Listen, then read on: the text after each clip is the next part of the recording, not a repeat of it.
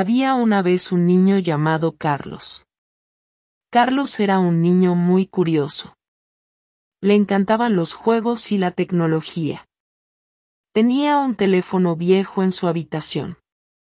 Todos los días, jugaba con su teléfono.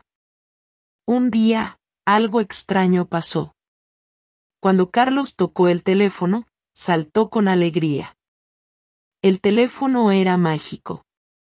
Carlos podía hablar con animales con su teléfono mágico. Un gato llamado Nico vivía cerca. Carlos habló con Nico a través del teléfono. Nico dijo, Hola Carlos, ¿qué tal tu día? Carlos era muy feliz. Habló con Nico todos los días.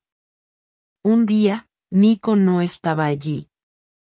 Carlos estaba triste. Buscó a Nico por todas partes pero no pudo encontrarlo. Entonces, decidió usar su teléfono mágico. Preguntó a los pájaros y los perros en su teléfono, ¿Dónde está Nico?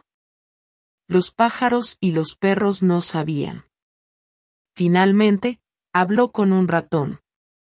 El ratón dijo, Nico está en la casa grande. Está atrapado. Carlos corrió a la casa grande y encontró a Nico.